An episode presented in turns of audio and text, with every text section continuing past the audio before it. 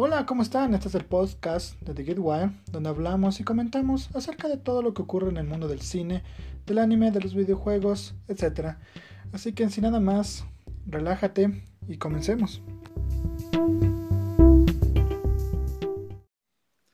Bienvenidos a un capítulo más de The Gear Wire Podcast, retransmitiendo desde aquí, desde Quito, Ecuador, de la mitad del mundo, hacia los diferentes países de habla hispana.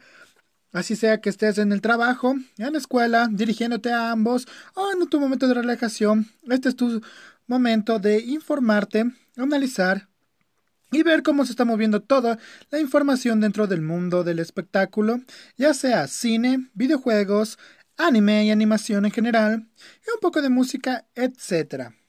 Así que vamos a comenzar hablando acerca de Netflix, dado que Netflix ha causado un poca sensación estos días y se debe a que recientemente acaban de indicar que sacó su lista Netflix de lo más visto dentro de su plataforma y acaban de indicar que The Witcher, protagonizada por Henry Cavill, es la serie más vista en la plataforma desde que ésta salió.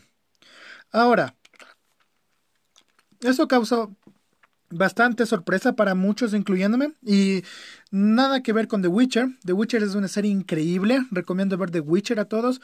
Para aquellos que les encante lo que es la eh, el género de fantasía, es muy bueno The Witcher.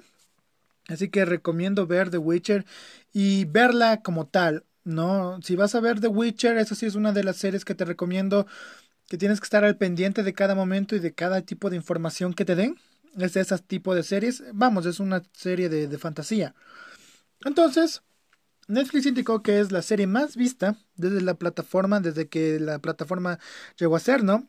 Entonces, como les digo, mucha gente se sorprendió porque eh, Netflix ha sacado series muy importantes para la plataforma dentro de los últimos años, ya sea en el caso de Latinoamérica que consumió bastante lo que fue La Casa de Papel, eh, Stranger Things a nivel global, series y películas originales que han venido dando los últimos tiempos. Eh, recientemente fue Friends, por lo que tuvieron que analizar de nuevo sus bases de datos Netflix. Pero luego te enteras de la gran sorpresa. Y es que Netflix calcula a una persona que haya visto, o sea, dentro de sus cálculos, entra eh, ya en el cuadrito de visto tal serie, tal cinta, cuando el espectador ve solo dos minutos de la misma. Es decir, si tú viste The Witcher, X capítulo, y solo viste dos minutos de la misma, ya cuenta como que te viste toda la serie. O sea, ya cuenta como una vista más para Witcher. Así sea que solo viste desde el Open y dijiste, ah, no, creo que no me va a gustar y cambiaste. No, ya cuenta como vista. Entonces, este sistema por parte de Netflix de hacer la contabilización de sus series. Es medio raro, sí. No es algo muy eh, lógico hacerlo. Tuvieron que haber calculado si A o B usuario está eh, ve completamente la serie o ve de A a B o ciertos capítulos, pero no dos minutos. Esa fue la sorpresa para todos, ¿no? Como decir, bueno, aunque no fue tanta sorpresa como ahora sí Netflix, ¿con qué me vas a salir? Y es que dos minutos y contar como visto es como si ustedes escucharan solo el intro de mi podcast y se fueran y ya le contabilizara yo como que se oyeron todo el capítulo. Entonces, y no solo todo el capítulo, sino oyeron todos los programas que he hecho. Entonces, eso no cuenta como realmente una visita. Pero bueno, ya veamos cómo se va solucionando este problema con Netflix, a ver si le saca otro comunicado, algo más sorpreso. Dentro con Netflix también se dice que va a, eh, gastar bastante, va a gastar casi 700 millones de dólares en productos originales, así como lo yo, 700 millones de dólares solo en contenido original, ya sea este películas y series. Ahora, en cuanto a series, siempre hay un gran problema con Netflix porque todas sus series llegan hasta hasta la tercera temporada y Netflix tiene la costumbre de eliminarlas, o sea, de acabar el contrato de estas y seguir adelante. Y esto es fácil y explicado. Para los que no sepan, en Netflix hace un contrato, como cualquier otra compañía, solo tres temporadas. ¿no? Hace tres temporadas. No importa si la serie es un éxito o es un total fracaso. En Netflix hace tres temporadas, pero cuando se acaba la tercera temporada tiene que volver a hacer, volver a, renegociar con los actores y todas las personas detrás de las series. Entonces, Netflix en ese momento tiene que invertir más dinero si la serie es sumamente un éxito, porque si no lo es, es fácil, se acaba las tres temporadas o máximo hasta una segunda, se cierra el contrato y se acabó el problema. Pero con series importantes, ya hemos venido viendo, eh, Netflix cierra la puerta a una renovación de contratos y les soluciona la vida a sus ejecutivos, dado que no tienen que eh, votar más dinero y tienen las terceras temporadas exitosas dentro de su plataforma. Entonces, viendo esto, Netflix está invirtiendo bastante dinero, bastante dinero como debería de hacerlo si quiere realmente pelear, dado que este año se estrena eh, la plataforma de Warner Brothers, de servicio de streaming como Netflix, llamado HBO Max. Este año llega a Latinoamérica y esto creo que es uno de los grandes inconvenientes para Netflix, es que este año llega a la plataforma de Disney Plus a Latinoamérica. Entonces ahí se va a ver realmente cuál va a ser los porcentajes de aceptación de Disney Plus y cuánto va a ser los porcentajes de personas que dejen eh, Netflix. Por lo tanto, y otra que también está muy joven acá en Latinoamérica es Amazon Prime. Y es poca gente la que conoce Amazon Prime. Y para ustedes que están escuchando y poseen Netflix, recomendaría que le echen un vistazo a Amazon Prime, que tiene un contenido no más, no quiero decir más variado, pero sí más diverso, si me entienden. O sea, la diversidad de géneros y la diversidad en cuanto a series, productos originales también, y ya sea en animación, películas, eh, películas live action o en animación, es más variado el contenido de Amazon. Eh, posee estrenos para las personas de Latinoamérica, posee estrenos de cine más eh, actualizados en su momento de llegada a servicios digitales como tal, porque si esperamos, por ejemplo, John Wick 3, que salió en el 2019, a mediados del 2019, eh, todavía no llega a Netflix, pero no se acababa ni el año y ya estaba en Amazon Prime, igual Avengers Endgame.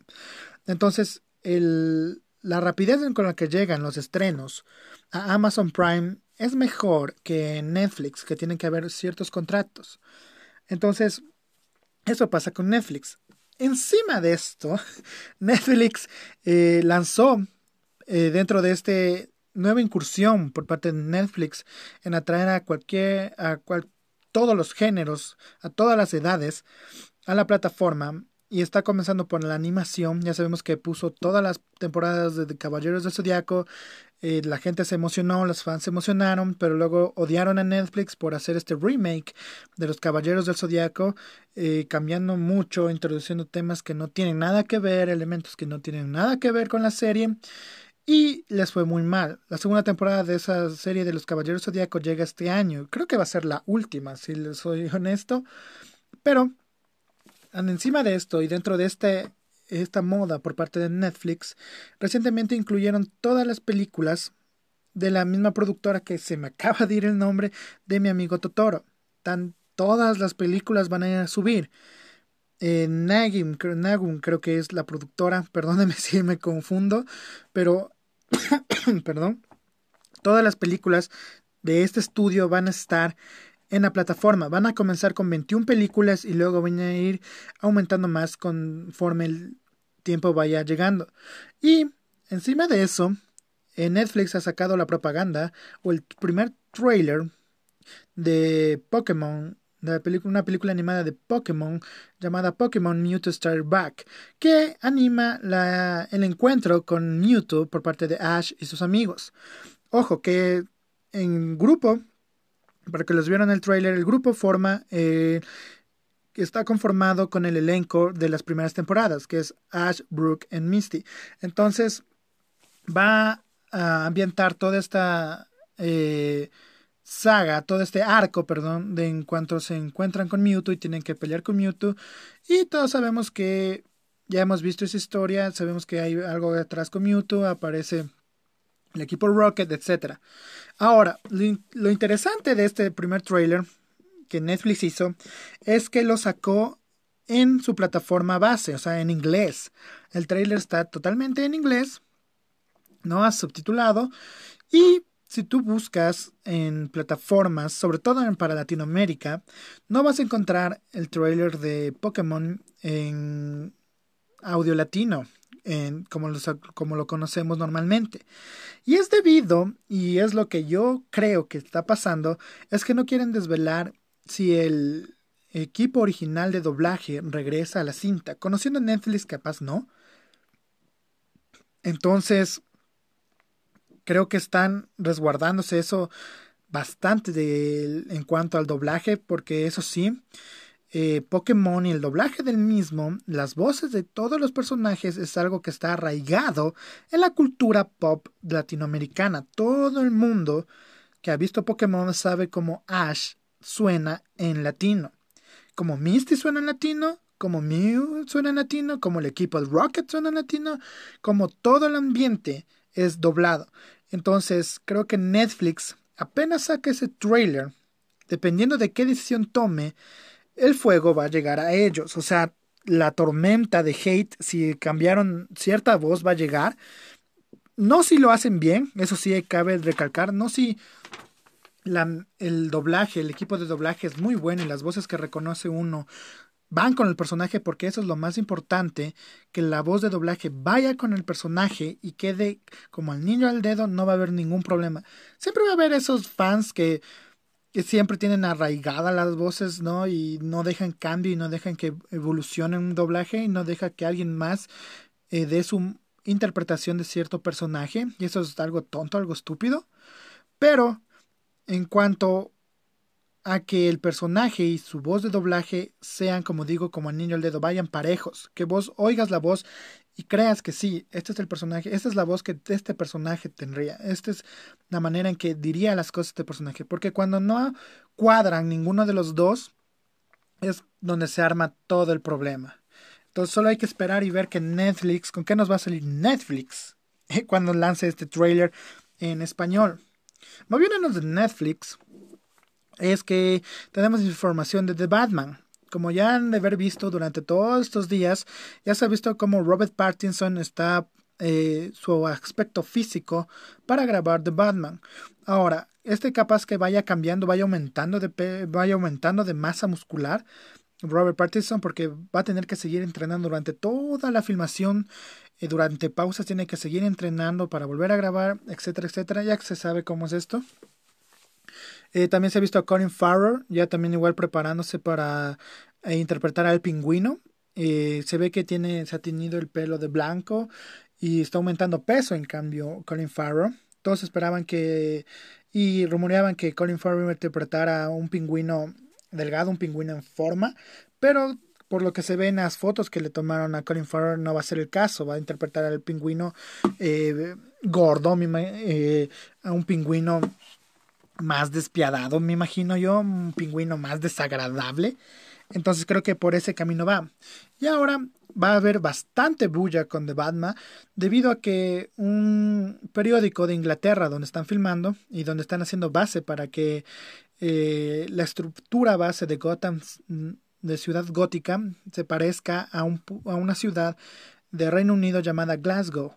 Entonces van a ir a filmar en Glasgow todos los que son los sets eh, reales y la base, como les digo, de donde va a ser Ciudad Gótica. Toma la estructura eh, arquitectónica de la ciudad y convertirla luego en Gotham, ah, ya sea añadir eh, color en el cielo, ya sea añadir más edificios, ya sea añadir, añadir el tono de Ciudad Gótica, tomando como en base Glasgow. Entonces, este periódico indicó que a inicios de febrero eh, The Batman va a comenzar a filmar en la ciudad de Glasgow, en las calles de Glasgow, y anticipó que se va a poder ver, y eso va a ser primicia cuando comience el rodaje, que se va a poder dar el primer vistazo del Batimóvil. Entonces, para inicios de febrero ya tendremos la imagen de Batimóvil. Creo que antes de que salga la luz, antes de que veamos el batimóvil en esas fotos pixeladas tomadas en la madrugada, esas fotos borrosas que estamos acostumbrados a ver de leaks o videos,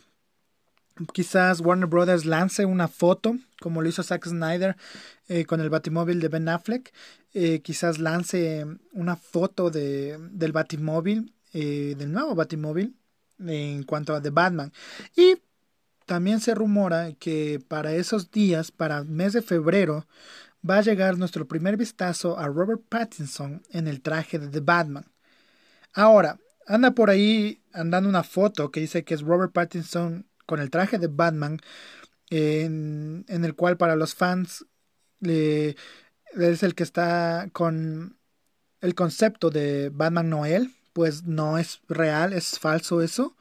Y para las demás personas que han visto la foto de que dice Robert Pattinson en el traje de Batman filmando y es alguien, una persona con un traje pero cubierto con una tela negra, no es eso de The Batman, eso es cuando estaban filmando eh, Justice League y era Ben Affleck cubierto para que no se vea el traje de The Batman.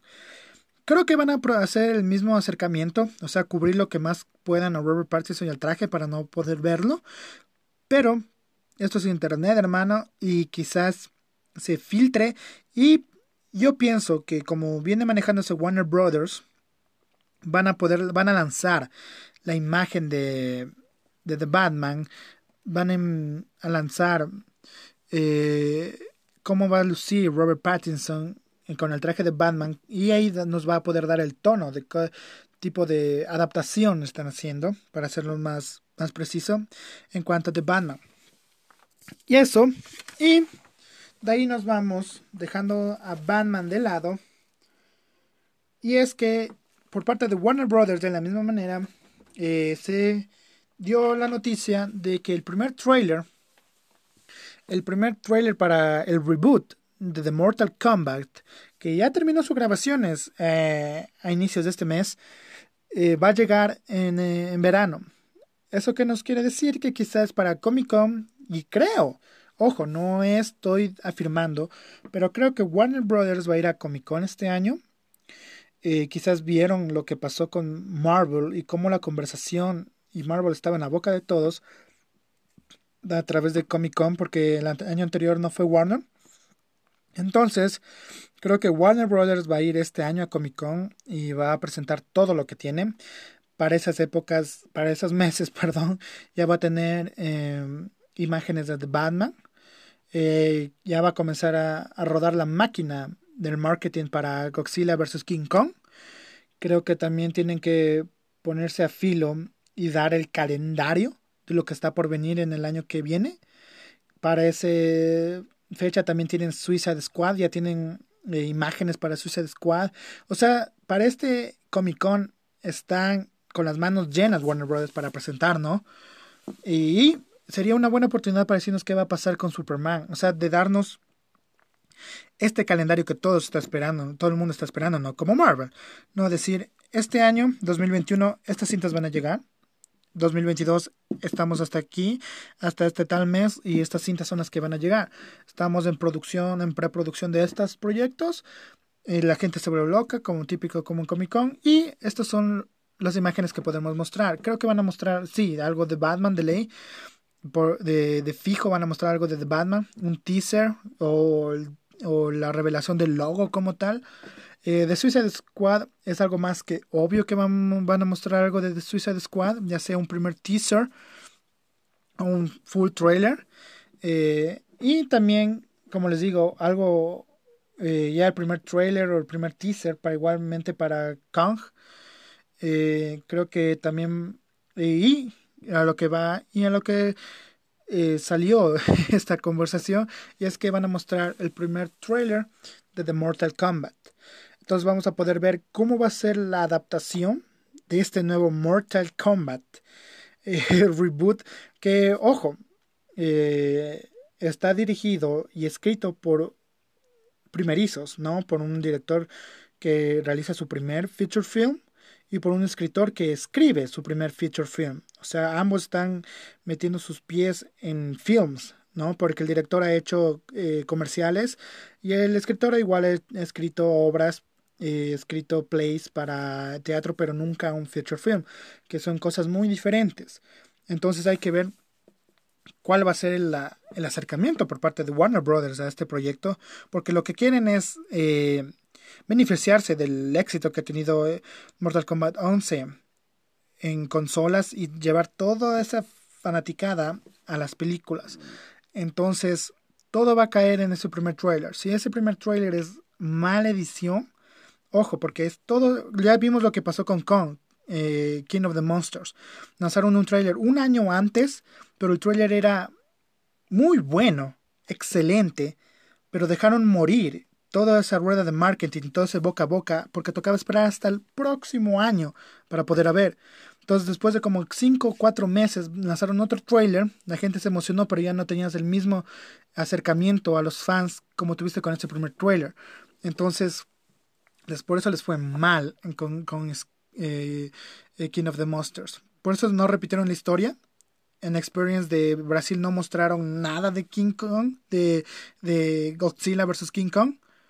Y eh, para este Comic Con van a mostrar, me imagino, o inclusive para del Super Bowl, ¿no? Que ya se viene el Super Bowl en los siguientes meses y son clips de 8 segundos a 30 millones de dólares el spot.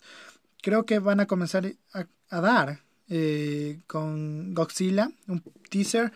Y no creo que lancen un trailer completo. O quién sabe, Warner Brothers eh, siempre están como locos promocionándose. Pero hay que ver, creo que este año puede ser el año de Warner Brothers para Comic Con. Creo que este año es el año de Warner Brothers en donde tiene que mostrar que ha limpiado la casa en cuanto a DC Comics y mostrarnos eh, que tienen fe en estos proyectos y mostrarnos que van a realizar estos proyectos como la película de Flash que está hace dos años más. Entonces, este es el año de Warner Brothers. Marvel ya lo hizo, Marvel ya planteó lo que iba a hacer, ahora queda que sus películas hablen por ellos, ¿no? Que los las escenas post créditos eh, comiencen a construir su universo, ellos mismos, los escritores y directores, comiencen a construir su universo a raíz con las películas, pero Warner, porque ellos ya lo hicieron en el evento, y ellos ya hicieron el gran lanzamiento de evento, ellos ya hicieron con pompones y todo, lanzar títulos, fechas de lo que está por venir en Comic Con del año pasado, eh, en la D23, luego en su propia convención en agosto. Pero creo que Warner necesita hacer lo mismo. Primero viene CinemaCon, en donde se reúnen todos los dueños de cadenas de cines y personas importantes de distribución de películas en el medio. Entonces, ahí va a comenzar. Desde ahí tienen que comenzar con pie derecho. CinemaCon se da en abril. Luego viene Comic Con, donde tienen que destapar y hacer la fiesta total Warner Brothers, lanzar todo. No digo que digan, vamos a hacer la Liga de la Justicia Oscura. Eh, y vamos a dividir en personajes. Vamos a hacer una película de Constantine para el 2023, 2025. No, tampoco exagerar. No, pero decirnos, esto es lo que tenemos planeado hacer ¿no? Tenemos The Batman, tenemos Suicide Squad, tenemos Black Adam, tenemos eh, Shazam 2, tenemos The Flash, y, pero también hay ciertas sorpresas, entonces ahí no. Y lo que espero que sí hagan es avisar qué pasa con Henry Cavill Superman. Sería una de esas sorpresas inmensas ver el logo de Superman, Henry Cavill diciendo que va a regresar aunque sea por una última película. Entonces sería eso genial. Y con esto terminamos este micro episodio de la semana de hoy. No ha habido tantas noticias como la semana anterior que tuvimos, nos inundaron con trailers. Era comienzo de año y querían aprovecharse de que todo está calmado, que la gente todavía en cuanto a entretenimiento está comenzando una nueva una nueva temporada, ¿no? Estamos todavía en temporada de premios. Eh, reciente fueron los Saga Wars, ninguna sorpresa dentro de los Saga Wars. Eh, ya está por venir los Oscars, entonces eh, todo está, en esta temporada está todo calmado, ¿no? Eh, para luego explotar como talmente. E igual, dentro del anime, está comenzando una nueva temporada, la temporada de invierno. Los animes están recientemente poniendo sus pies para agarrar a fanáticos. Y en cuanto a música, todavía no se ha lanzado eh, algo que rebote tanto y cuál el quien aprovechó y cayó de sorpresa ahorita que recuerdo, fue Eminem. Para los fanáticos de Eminem, Eminem acaba de lanzar recientemente hace unos días su nuevo álbum.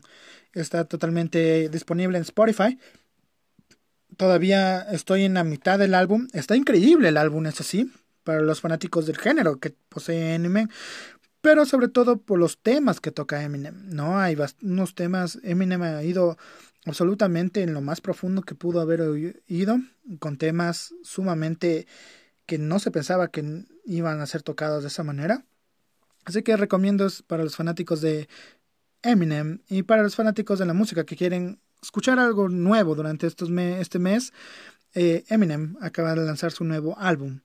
Y como siempre, y con esa recomendación, eh, nos vemos la próxima semana con más información de The Give Wild dentro del, trayéndote la información del mundo del entretenimiento a ti desde aquí, desde The Good Wild Podcast. Nos vemos el próximo miércoles. Adiós.